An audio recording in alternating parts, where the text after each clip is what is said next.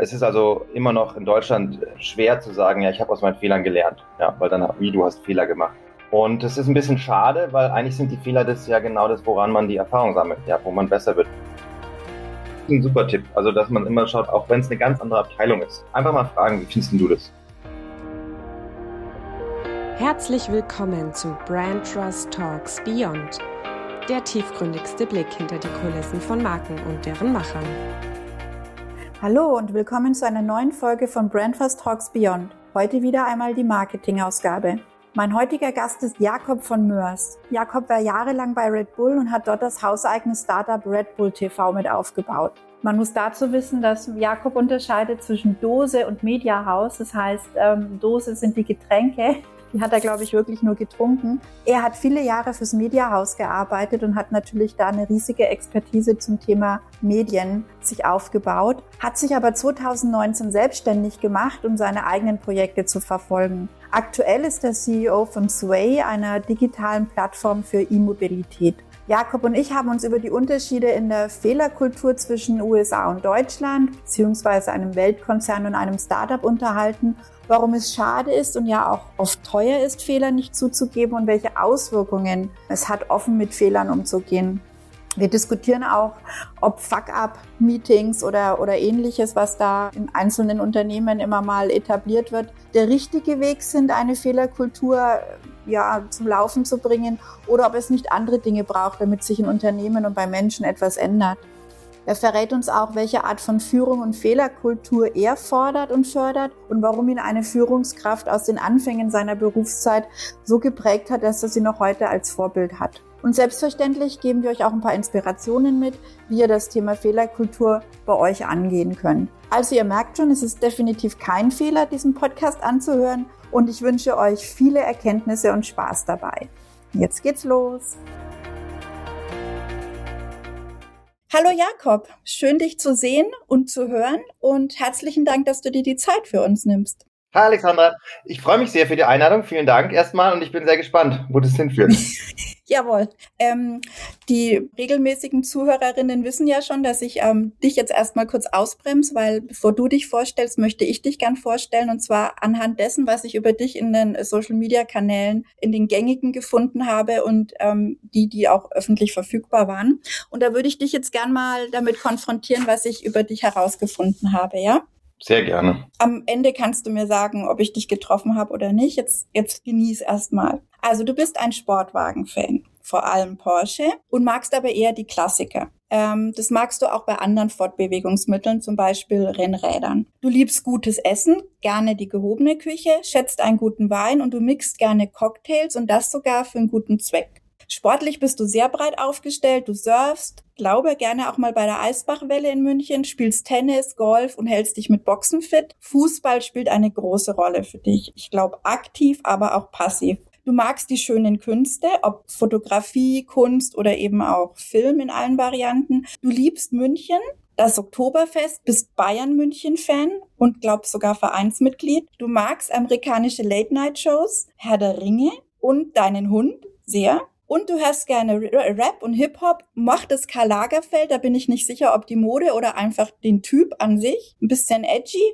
und du stehst total auf Sneaker. Und mein Fazit ist, du bist ein sehr kreativer Mensch, der schöne Dinge und Künste liebt, ja fast ein bisschen zelebriert in der einen oder anderen Form. Du bist sehr heimatverbunden, engagiert, genussvoll und auf gewisse Umgangsformen und Stil bedacht. Du bist ein extrovertierter Mensch mit hintergründigem Humor Teamplayer, der aber auch gerne in die Führung geht und du liebst die Herausforderung und etwas zu schaffen oder zu gestalten. So. Jakob. Also ich fange mal mit der Sache an, die komplett fehlt, ist, ich bin verheiratet und zwar sehr glücklich. Das ist natürlich, das ist natürlich was, wo ich mich jetzt wundere, dass das nicht drüber kommt, weil ich, wir viel gemeinsam machen und viel, viel davon auch posten. Sonst trifft es eigentlich sehr, sehr gut. Tatsächlich hast du mit was angefangen, was erst ganz neu dazu gekommen ist, ist dieses Porsche-Thema. Mhm.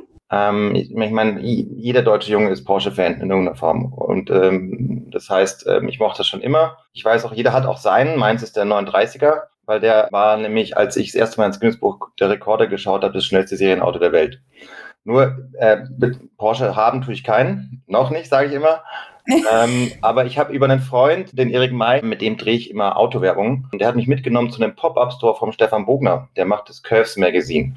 Und das ist ein Very Special Interest Magazin.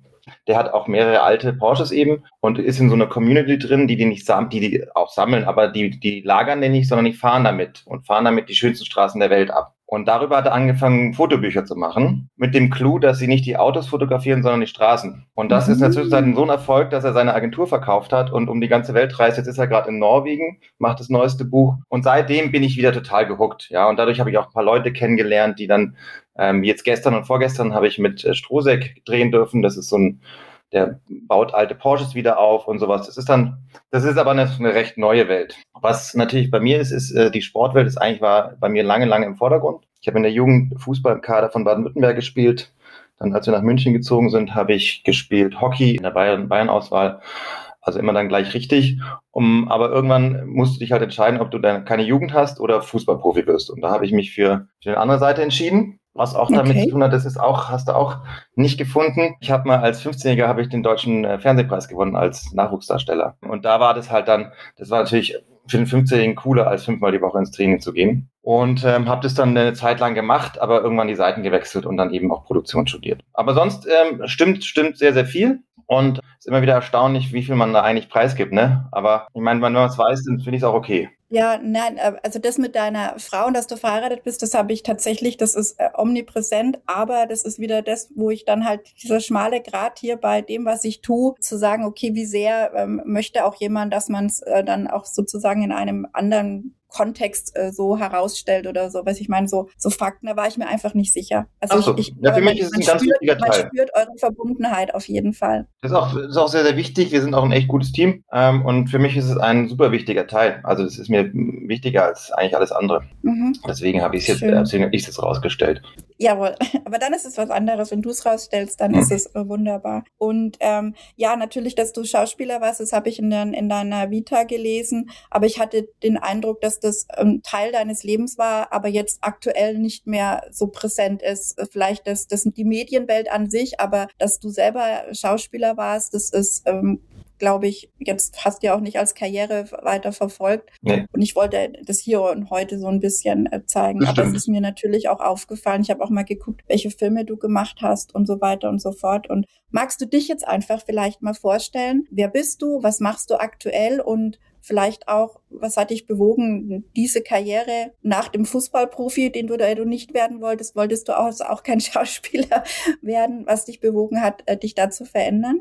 Das ist bei mir, ich, ich habe jetzt nicht den normalen Lebensweg. Ja, ich habe natürlich meinen Lebenslauf so hingemalt, dass er, also schon, das sind dann klar aufeinanderfolgende Dinge. Ähm, man muss sie nur verstehen. Also ich komme halt aus einer Welt eben von Sport und Film und habe dann auch an der Filmschule Produktion studiert, weil ich das Medium einfach auch gut finde. Und bei mir war es dann aber so, dass ich dann relativ schnell nach der Uni zu, zu Red Bull schon gegangen bin für diesen TV-Sender mhm. Servus TV. Und es war aber schon wieder ein Stück weg vom Film. Das hat verschiedene Gründe und Nicht-Gründe. Für mich war Film in Deutschland ähm, zu der Zeit damals, das hat sich jetzt mit dem Streaming alles komplett verändert, das war so ein bisschen aussichtslos, da richtig geile Sachen zu machen. Und deswegen habe ich sozusagen in der Welt dann verschiedene Themen gesucht. Und bei mir ist aber auch manchmal so, manchmal kommt halt einfach was vorbei und dann sage ich, cool, das mache ich jetzt. Ja, das ist, geht bei mir schneller, als dass ich gesagt habe, ich weiß, was ich mit 40 machen will. Und das war mhm. eben dann, das ist diese Red Bull-Welt. Ich bin eh ein Kind von Red Bull. Ja, wenn man in München in den 90ern aufgewachsen ist, dann war man ja cool, wenn man einen Red Bull aus Österreich eingeschmuggelt hatte, weil das war ja illegal damals. Und, und komme auch aus dieser Skate- und Snowboard-Szene und es war damals so eine Welt. Und deswegen fand ich das eigentlich sehr verlockend, dahin zu gehen. Und dann stand aber das Projekt äh, Servus TV und über viele Zufälle und Freundeskreise und ist, ist, ist dann diese, diese 3D-Welt auf mich zugekommen. Und dann, ähm, das war auch immer noch im, im Medium,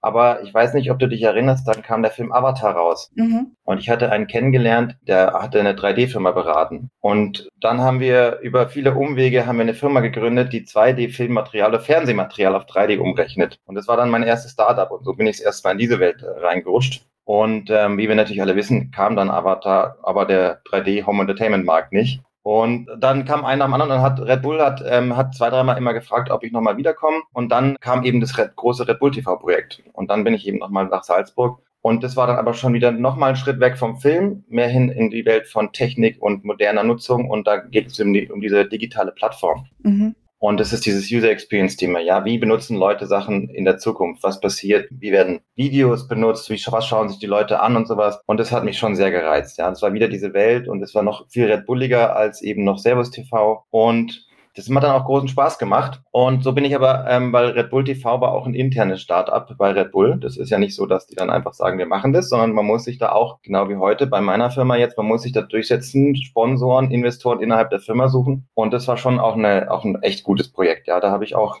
da können wir nachher nochmal zu kommen, für den Werner Exler gearbeitet. Der hat eine sehr moderne Art von Führung. Und das hat mir sehr, sehr gut gefallen damals. Versuche ich auch bis heute ähnlich zu machen. Und dann bin ich von da zurück nach München, auch noch in der digitalen Plattformwelt zu Delta Tree Delta Tree ist der Weltmarktführer im Sportmedienservice und das war dann für mich eine gute Verbindung zwischen der Medienwelt, der Technikwelt und der Sportwelt, weil die übertragen in ihren über ihre Systeme sind die äh, jedes Champions League Spiel siehst du siehst, jedes Euroleague Spiel, jede Olympiade, das läuft alles über deren Ratecard. Das bedeutet, diesen Systemintegrator für alles, was von der Kamera bis zum Fernseher ist, läuft alles über die. Und die haben ein Produkt, das war ein interaktiver Screen, wo du während dem Spiel schon Daten abrufen konntest und sowas. Das ist für die Sportnerds natürlich ganz interessant und das war ein total geiles neues Produkt, ja. Und dann haben die jemand gesucht, der im Dachmarkt dieses Produkt etabliert. Und da habe ich dann eine Zeit gearbeitet und dann bin ich aber wieder zurück in die Startup-Welt. Bin zu einem Spin-off von Nokia gegangen. Das war dann die 5G-Broadcast-Welt. Das war sehr, eine sehr spannende Zeit. Bisschen der Zeit voraus, ja. Die sind, ähm, die gibt's nach wie vor, die laufen auch noch, aber die 5G gibt's noch nicht. 100 äh, Prozent, die 5G-Broadcast-Welt auch noch nicht. Mit Corona hat es dann eh niemand mehr so richtig interessiert, weil die haben andere Sorgen gehabt, die Broadcaster. Aber es kommt jetzt wieder. Ja, da geht es darum, dass du in Realtime ähm, Spiel übertragen kannst, also praktisch nochmal Zusatzangebote schaffen kannst, indem du im Stadion sitzt und auf deinem Handy eben noch Zusatzangebote machen kannst. Auch eine sehr spannende Welt. Und dann bin ich aber 2019 raus mit dem festen Vorsatz, jetzt nur noch meine eigenen Sachen zu machen. Wie du dir vorstellen kannst, war der Zeitpunkt damals super. Ein halbes Jahr später nur suboptimal, weil es lief alles hervorragend an. Ähm, auch gleich ein schönes Projekt mit einem großen Investor. Und der hat aber mehrere Firmen und hat sich dann mit Beginn von Corona, muss man fairerweise sagen, auch verständlich um die Firmen gekümmert, die halt schon laufen und hat das Projekt dann eingestellt. Und dann haben wir aber einfach ausgegründet. Und das ist jetzt die Sway GmbH, die wir bis heute haben. Und haben äh, da auch die meisten von uns in dem Team, das wir davor hatten, haben da mitgemacht.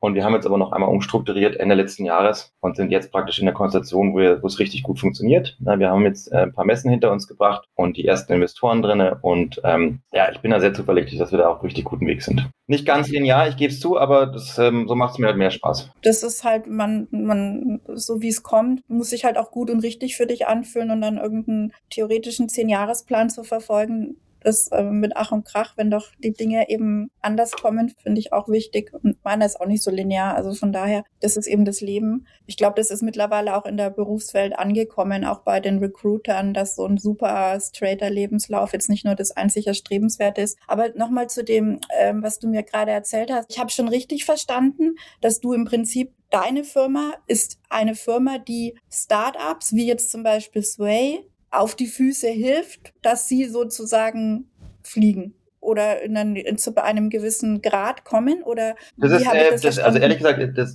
also ich, ich bin mit meiner Firma an der Sway beteiligt, ähm, aber mhm. die Sway ist im Moment der Mittelpunkt von allem. Ähm, weil, also die andere Firma, die ist so, die habe ich gemacht, damit ich genau das machen kann, dass ich immer wieder mhm. schöne Projekte an den Start bringen kann, machen mhm. kann aber das geht halt nicht von heute auf morgen. Ja, und ich habe das ja auch, wie gesagt, erst 2019 angefangen und das heißt, im Moment gibt es dieses Sway-Projekt. Ja, da gibt es noch ein kleines Nebenprojekt. Das ist ein wirklich so ein Nebenprojekt, dass es äh, im, im Alltag gar nicht so auffällt. Und deswegen, das sieht so aus, wenn man auf diese Website schaut, die du gerade meinst, dass das der Schwerpunkt ist, aber das ist halt ein Vehikel, das ich irgendwo strukturiert habe und ähm, so eben auch meine potenziell hoffentlich vielen schönen kleinen Unternehmungen da eben so bündeln kann. Aber soweit ist es noch nicht. Ja, das muss man ja auch mhm. fairerweise. Ja, aber ich fand, ich fand es toll, weil du, weil ja da steht, dass eben so viele Unternehmen scheitern, weil die einfachsten Fehler gemacht werden. Das ist natürlich auch gerade bei Startups vielleicht der Fall, wo immer vielleicht eine tolle Idee oder eine Problemlösung im Vordergrund steht von irgendwelchen Leuten, die Spezialisten in irgendwas sind, aber dann dieses Ganze drumherum beim Startup, was mhm. da mit dranhängt, ähm, da sozusagen so jemand zu sein, der da einfach mithilft und da auch mit für das Thema brennt. Ich gehe mal davon aus, dass du jetzt keine Projekte machen würdest, wo du nicht auch für das, äh, für den Inhalt und für den Purpose oder sowas brennst. Das ist natürlich mega, weil, also warum sollen sollst du das Wissen, was du hast und du hast ja eine Riesenerfahrung, nicht einfach auch weitergeben und die dann damit vorantreiben. Also ich, so habe ich jetzt ein bisschen verstanden, dass das mal das Sinn und Zweck auch war. Das ist auch Sinn und Zweck. Ähm, ich ich mache das auch links und rechts, aber ähm, das ist noch nicht so im Ausmaß, dass das jetzt irgendwie, äh, dass man da über irgendwelche äh, Beraterverträge sprechen sollte oder, nee. sondern es ist mehr mhm. so äh, helfen, wo wo wo wo ich kann. Ähm, mhm. Im Moment, ah, wie gesagt, habe ich mit S-Way äh, mehr als genug zu tun. Ähm, aber da hilft es schon, dass man mal ein paar Sachen gemacht hat. Ja, es gibt einfach ja. klassische Sachen. Zum Beispiel ist, als bei meinem ersten Startup, da dachten wir natürlich, wir sind die geilsten von allen und haben einfach vergessen zu sagen, dass man links und rechts ein, zwei Experten braucht, die Sachen können, die du nicht kannst. Ja, und das, sowas passiert aber so gut wie jedem. Ja, wir hatten jetzt auch eine schöne Gruppe, eben ich war auf der Vivatech letzte Woche in Paris. Das ist eine ganz tolle Initiative vom D-Hub Germany. Mhm. Die laden aus ganz Deutschland Startups auf Messen rund um die Welt ein, damit sie dort präsentieren können Kunden finden können, Investoren finden können. Und da war auch wieder ähm, in der Vorbereitung haben die so ein Projekt gemacht, wo wir uns gegenseitig auch helfen können. Und da ist auch gerade dieses Expertenthema wieder ein großes Thema gewesen. Ja, das hatten wir jetzt bei uns auch. Ja, wir hatten einfach eine coole Truppe, aber irgendwann haben wir gemerkt, wir brauchen noch jemanden, der aus dem und dem Bereich kommt. Ja, und das haben wir jetzt eben geändert, damit wir da auch mitmachen können. Und das sind so Kleinigkeiten. Da gibt's hier und da immer so Schrauben, ja, die sind, ich will jetzt nicht sagen immer gleich, aber die sind immer sehr ähnlich. Und das, das vergessen die meisten, wenn sie anfangen, ja, dass das halt einfach was ist, was man, wo einfach Erfahrung auch was bringt. Und das finde ich immer sehr spannend, dass man, dass man da einfach auch mal schauen muss, wie haben es Leute gemacht. Ich bin immer mehr, der lernt besser von Storytelling als aus dem Lehrbuch.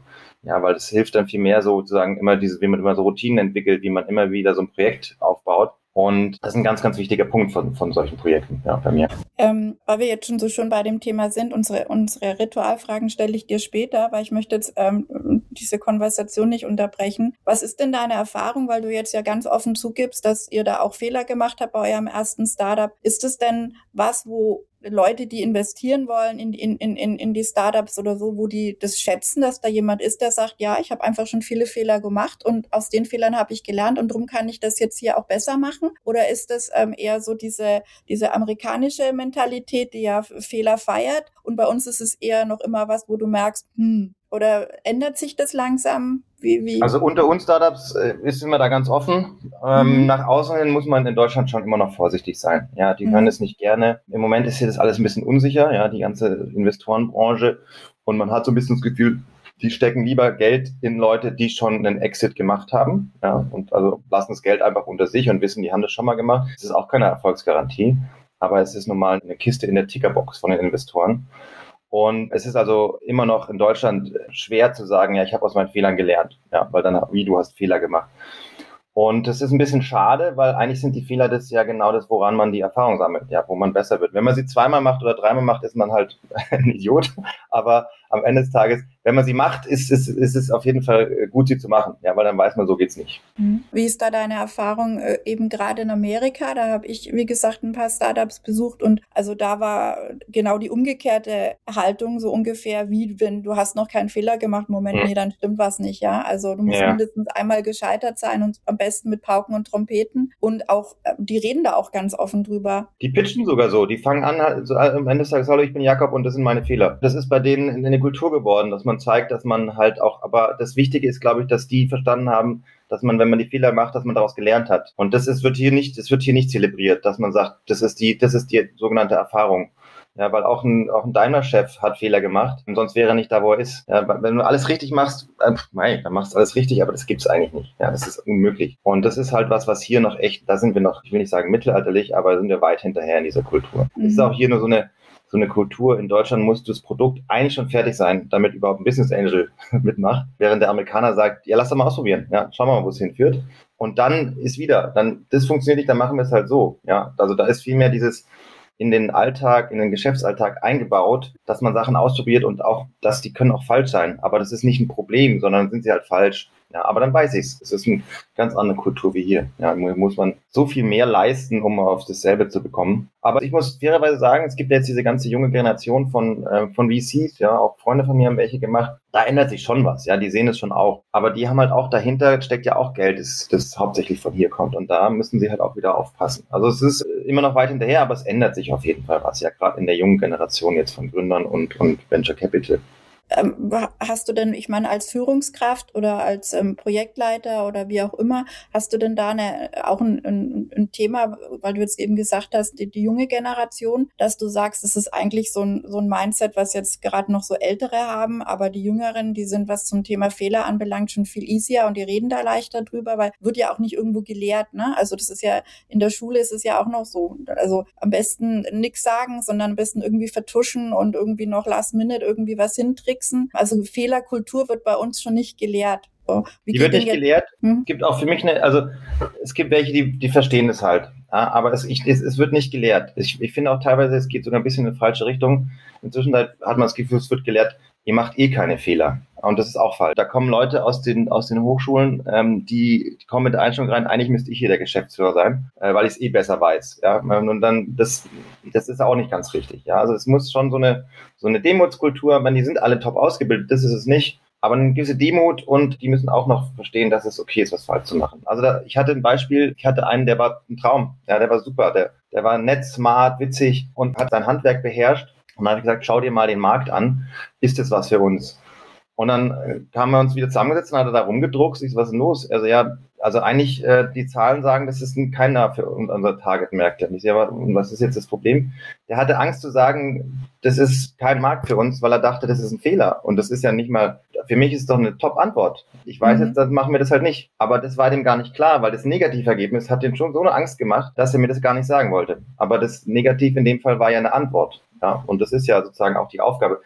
Und das unterschätzen dann auch manchmal, muss ich ehrlich sagen, ich bin jetzt auch noch nicht so alt und ich dachte damals auch, ich bin der Größte. Ja, das will ich jetzt gar nicht sagen, dass ich da viel besser war. Aber was immer unterschätzt wird, ist am Schluss jetzt, ich sag mal jetzt in meiner Firma, ja, da stelle ich ja Leute ein, die mir Entscheidungsgrundlagen zuarbeiten. Ja, mhm. das ist, am Schluss ist es dann doch nämlich meine Entscheidung weil es ist ja auch mein Geld und meine Firma, die dann kaputt gehen.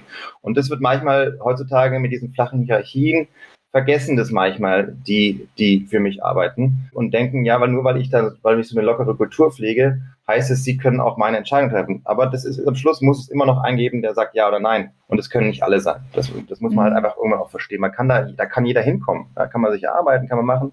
Aber das, das geht nicht bei Null los. Ja, es ist schon, das muss man sich auch erarbeiten, diese Position. Und das, das wird manchmal unterschätzt von, von einer gewissen Gruppe junger Menschen.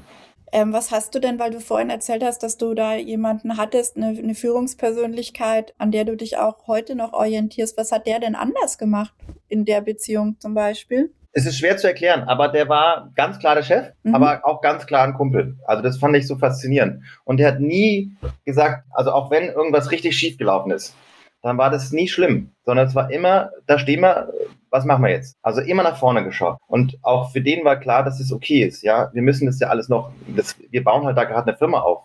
Ja, da, wir wissen noch nicht 100 Prozent eins zu eins, wie die in drei Jahren aussieht. Aber wir müssen uns halt daran tasten. Ja, das ist ja nicht, man, man macht Organigramm, malt man ja immer schön auf und plant so. Und dann merkt man, im Alltag funktioniert nicht. Da muss man wieder was ändern. So. Und das fand ich so, hat mich so beeindruckt. Das war aber auch, wo, wo klar war, dass der am Schluss sagt ja oder nein. Aber nicht, das hat er dich nicht spüren lassen. Das hat er schon einfach sehr gut gemacht. Du hast dich immer wohlgefühlt, immer gemacht. Und auch wenn was richtig schlecht gelaufen ist, konntest hingehen und es sagen, weil du, du hast, der hat dir die Angst genommen, das zu, das zu sagen.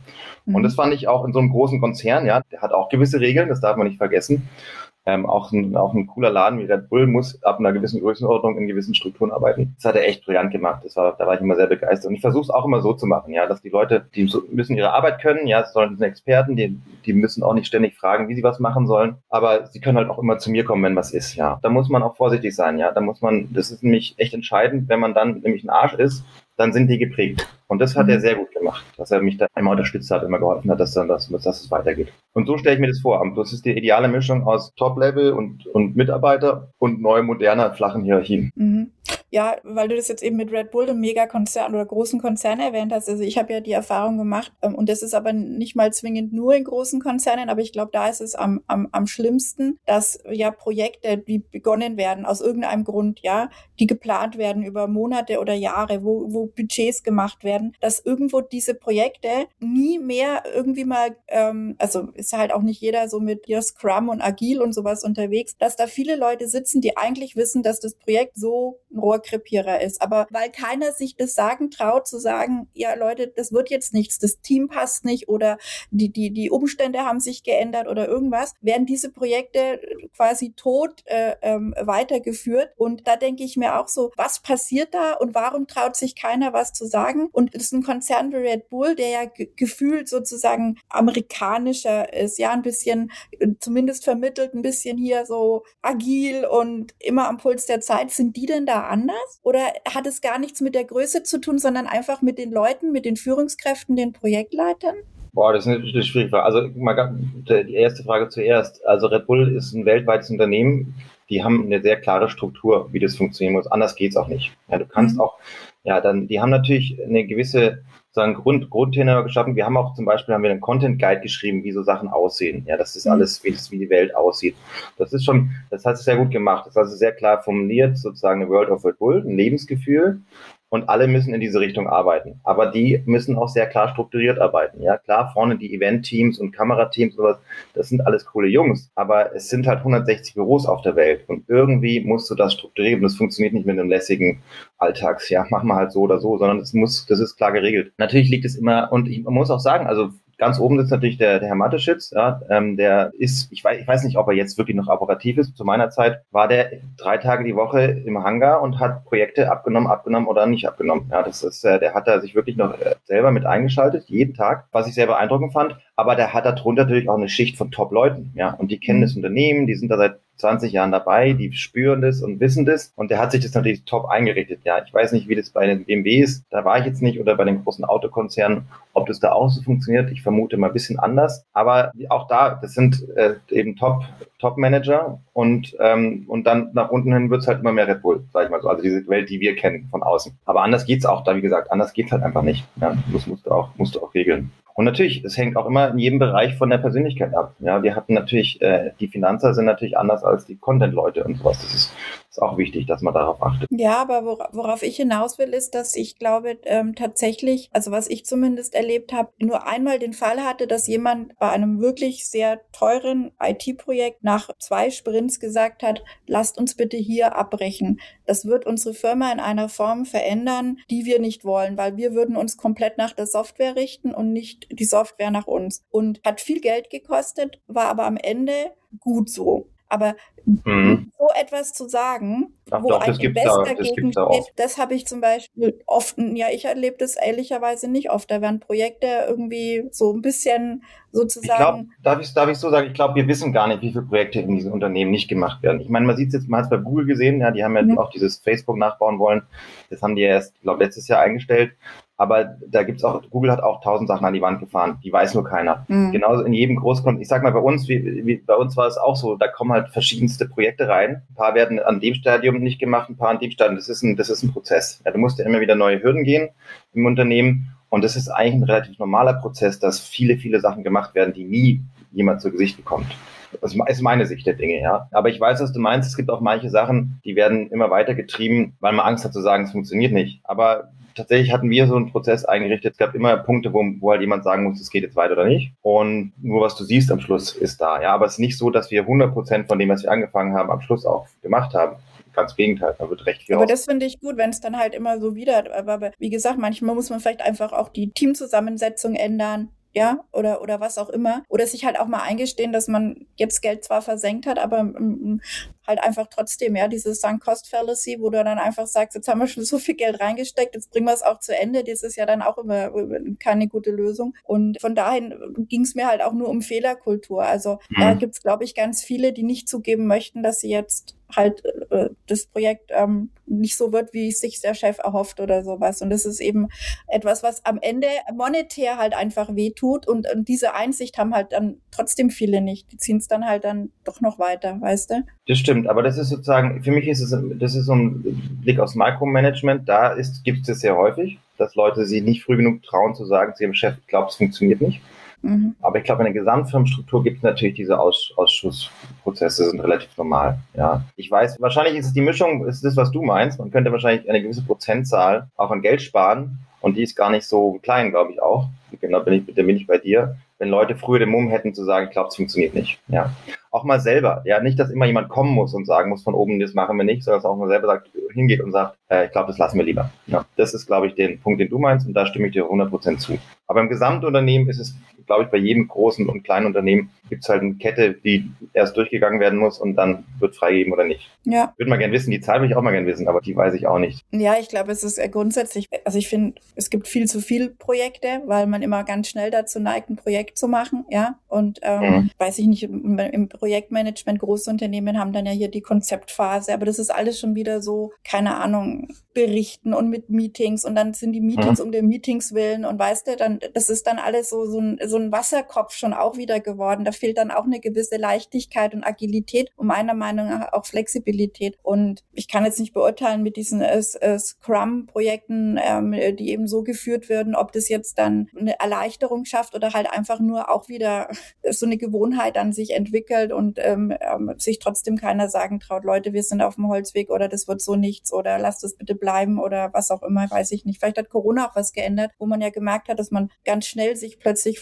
Vorzeichen und Umstände ändern können, egal wie viel du in Projektpläne schreibst und, und irgendwelche Sprints dir vornimmst, ja. Weiß ich nicht. Also ja, ich habe halt. Hm. Das ist immer sehr spannend. Also wie flexibel bleibt man? Ich meine, klar, je größer du wirst, desto unflexibler wirst du. Das ist, das ist, ist so. Da kann man, das kann man auch nicht, nicht ändern. Man kann nicht versuchen, die kleinen Einheiten, den kleinen Einheiten so viel Freiheit wie möglich zu geben. Aber da bin ich auch wieder bei dir, da gehört dazu, dass die auch selber entscheiden können, ob sie gerade das Richtige machen oder nicht. Das ist immer wieder beim Kernthema, äh, die Angst vor Fehlern. Und ähm, da müssen halt, da müssen die Leute sich halt auch trauen und da hinsetzen und sagen, cool, ich mach's und äh, lass mich laufen. Dieses Scrum-System, ich habe tatsächlich einen Scrum Master offiziell aber ich mache das nie. Aber ich finde es, ich finde es auch grundsätzlich ist es halt so eine Arbeitsweise. Wir haben das dann auch immer wieder gemacht bei verschiedenen Unternehmungen, dass man sich immer wieder trifft. Und zwar, da ist ja so, das ist ja, da stehst du ja morgens erstmal da und aber stehst einfach aus, aus Prinzip, weil du dann anders bist, als wenn du sitzt. Und dann sagt jeder, was er gerade macht, falls einem auffällt, dass das gerade das Gleiche ist oder umgekehrt. Also so, dass man sich schnell austauscht und dann macht jeder. Dann trifft man sich ja alle zwei Wochen. Und das finde ich aber, das ist super, super praktisch oder das finde ich super richtig, weil es gibt ja das, was ich meinte, man hat in Deutschland früher ein Projekt gehabt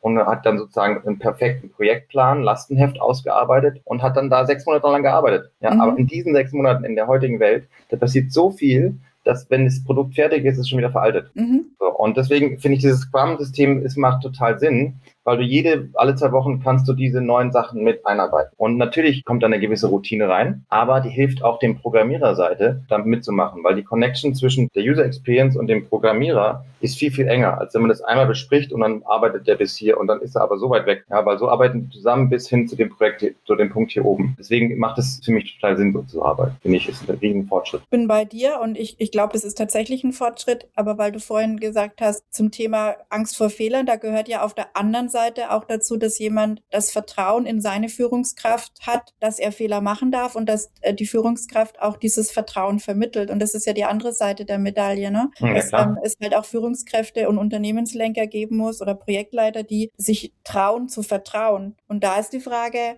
wie viele sind dir begegnet oder, oder wie, wie definierst du das für dich als, äh, als du als Führungskraft? Wie vermittelst du das Vertrauen und wie erarbeitet man sich das Vertrauen letztendlich, dass man diese Fehler auch machen darf? Also was braucht es dazu? Weil das ist ein zweiseitiges Schwert, dass ich sage, okay, ich muss ja lernen, dass Fehler okay sind von irgendjemandem. Ja, aber also ich, erster Punkt, du hast vollkommen recht, es können immer zwei dazu. Ja, das Vertrauen muss dann auch beidseitig sein. Es hilft ja nichts, wenn der eine vertraut und der andere nicht. Mhm. Also wie arbeitet man sich Vertrauen? A, äh, natürlich, dass man gut performt. Das ist, hilft immer, aber auf der anderen Seite auch, dass man halt mal auch sagt, du, ich habe ja was falsch gemacht. Ja, weil ich sage immer, wenn ich nicht weiß, wie ich dir helfen kann, dann kann ich dir auch nicht helfen. Und deswegen sage ich immer gerne, wenn du ein Problem hast oder einen Fehler machst, dann musst du mir das aber auch sagen sonst kann ich nichts machen. Und wenn es dann zu spät ist, dann haben wir ein Problem. Ja, und ähm, das kann man auch vermeiden. Und man, ich sag mal am Anfang, man kann es sagen, man muss halt aber auch leben. Ja, wenn die Leute zu einem kommen und sagen, ich habe ein Problem, dann muss man das auch annehmen und sich drum kümmern. Ja, und zwar nicht äh, dann und dann, sondern man muss sagen, wie akut ist es und dann muss man sich auch dann,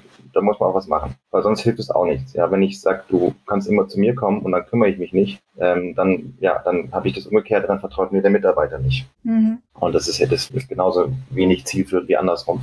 War das bei Red Bull so? Tatsächlich in dem Umfeld, wo ich da war, ja. Aber Red Bull muss man mal sagen, ich war Mediahaus. Ich war nicht mhm, Dose. Mhm. Ähm, ich kenne es aber hier von den Münchnern, ich kenne ein paar ganz gut. Äh, das ist so, das ist die sogenannte Dose. Da ist es sehr ähnlich, ja. Dieses Arbeiten, da ist zwar, da gibt es zwar den offiziellen Managing Director und so weiter, aber es ist ein sehr vertrautes Verhältnis zwischen. Die kennen sich alle sehr gut, die arbeiten schon alle sehr lang zusammen. Und das kenne ich auch aus anderen Büros rund um die Welt. Das ist schon eine, gerade in dieser, die nicht in Fuschel sitzen, sagen wir mal so, die kennen sich alle gut, vertrauen sich und so weiter. Und äh, die, die aber nach Fuschel fahren und da reporten, die vermitteln von da was ähnliches. Ja, dass sie halt, wenn es, man kennt sich, wenn man da mal reinkommt, dann ist man auch drin. Ja, dann, dann geben die dir auch die Möglichkeiten, dich zu bewegen. Mhm. Wie etablierst du diese Kultur jetzt bei dir in deinem, in dem Startup? Zelebriert ihr das? Habe ich ja auch schon gelesen, dass es dann so Fuck-Up-Nights gibt oder äh, jeder, der einen Fehler macht, der gibt es erstmal, ein, äh, keine Ahnung, Glas Sekt oder was auch immer, ein Craft-Bier. Förderst du das oder ihr das oder ist das einfach so mittlerweile gang und gäbe bei euch oder in diesem, in dieser Startup-Welt, sage ich mal?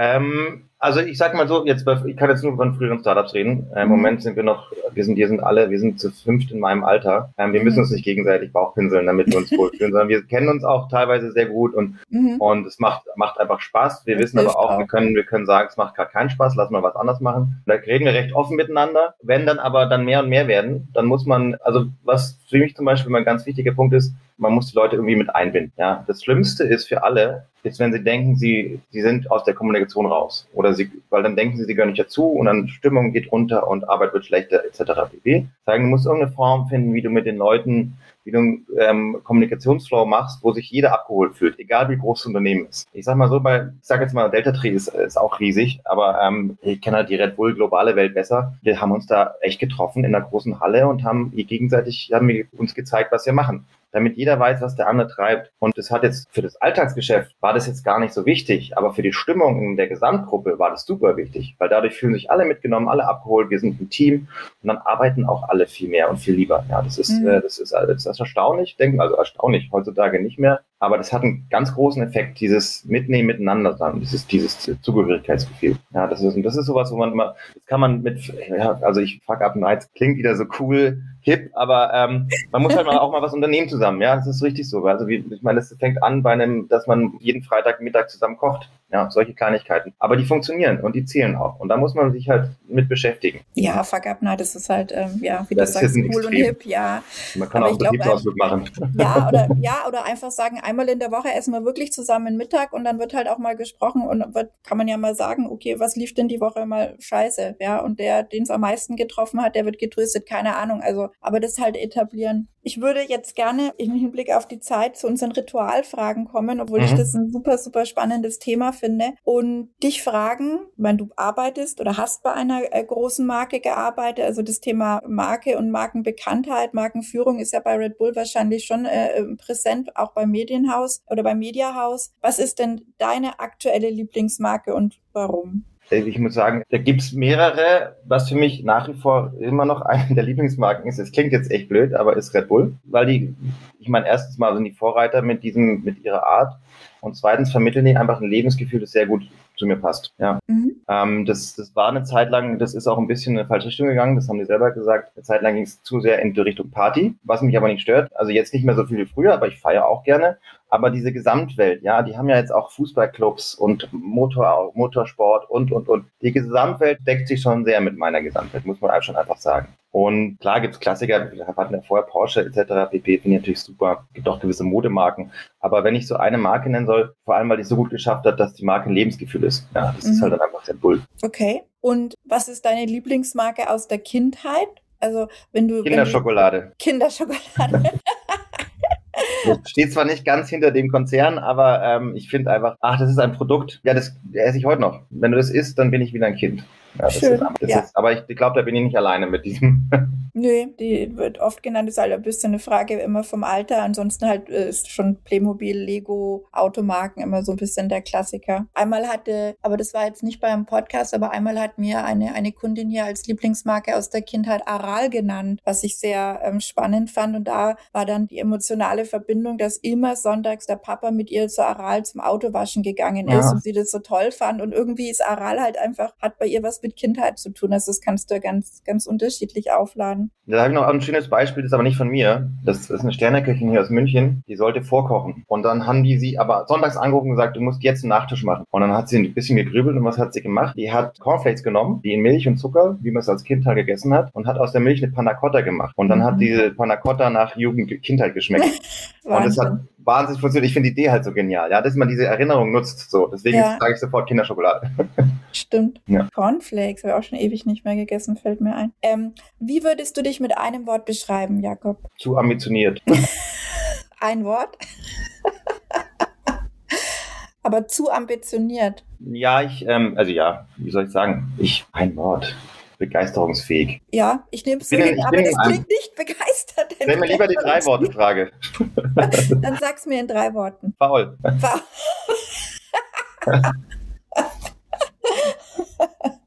Ja, es, das englische Wort wäre ambitious. Das ist einfach das, was, was ich ganz gut finde, was ganz gut mhm. passt. Mhm. Ja, und das, okay. ist, das ist aber ein Wort, das passt auf mehrere Sachen. Und wann kommt faul zum Tragen? Wenn ich lustig sein will. Weil ich finde den Witz so geil. Beschreibe ja. ich in drei Wörtern faul.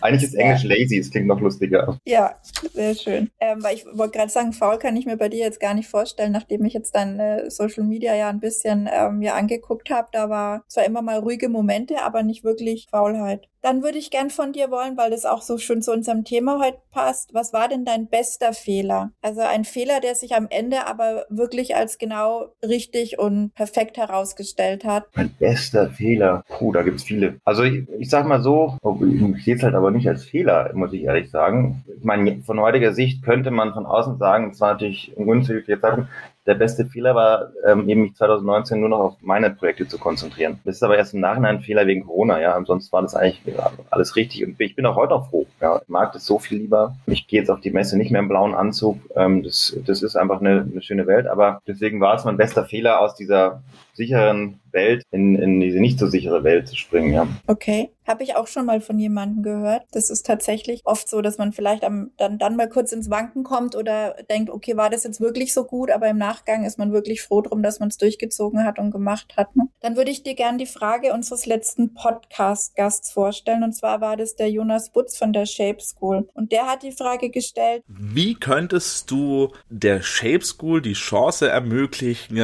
noch mehr Chancen zu schaffen. Nachdem nicht jeder die Shape School kennt, das ist ähm, ein, ein, eine Firma, die sich für Chancengleichheit oder eine, eine Unternehmung, die sich für die Chancengleichheit von Kindern äh, einsetzt und Jugendlichen, würde ich die Frage gern etwas umformulieren. Für wie wichtig erachtest du es, dass Unternehmen sich sozial engagieren? Also enorm wichtig. Mhm. Ja, Gerade je größer das Unternehmen, desto mehr Verantwortung. Das sind, das sind Role Models, die müssen sich engagieren aus meiner Sicht. Ja, sobald du kannst, musst du irgendwas machen. Suchst du da für dich auch die Unterscheidung, ob es Greenwashing ist oder, oder ähm, ob es ernsthaft ist? Also achtest du da drauf, wenn du jetzt irgendwie einkaufst oder dich mit Unternehmen befasst? Weil manchmal ist es ja einfach nur für die Kosmetik, ne? Ja, ja, das ist, das ist, das ist klar. Also auch gerade hier mit diesen CO2-Zertifikaten und mhm. sowas ist ja, also das kann man nicht wirklich ernst nehmen, ja. Mhm. Ähm, aber ich, ich weiß nicht, fragst du noch nach dem Engagement für Jugendliche oder generell? Generell, generell. Generell. Ja, ich meine, generell ist es ja so, wie wir merken langsam, ähm, von allein passiert nicht viel. Ähm, wir müssen das auch über die Gesetze regeln. Da passiert aber, da passiert dafür sehr viel. Man muss sich mal so einen Atomausstieg, ähm, weiß noch, wie meine Mama in den 80ern in Tübingen vor der Kirche stand und mit Müttern gegen Atomkraft mit protestiert hat. Und jetzt haben wir die Atomkraft abgeschafft. Ja, ich hoffe, es bleibt auch so.